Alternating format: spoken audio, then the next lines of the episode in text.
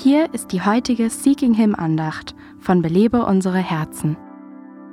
Nachdem Adam und Eva gesündigt hatten, mussten sie den Konsequenzen ins Auge sehen.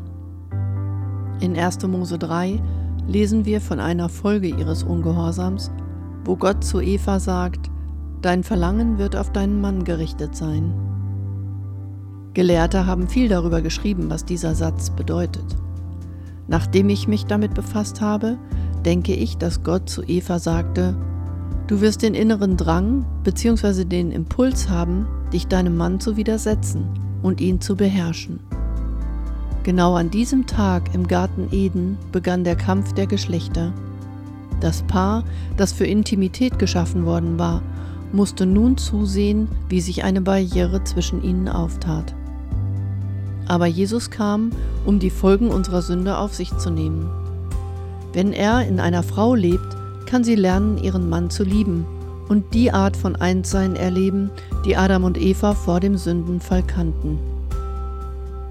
Versuchst du, deinen Mann zu beherrschen oder dich ihm selbstsüchtig zu widersetzen? Oder zeigt dein Verhalten die Liebe Christi, die in der Lage ist, den Kampf der Geschlechter zu beenden? Belebe unsere Herzen ruft Frauen zu Freiheit, Fülle und Frucht in Christus. Weitere Informationen auf belebeunsereherzen.com.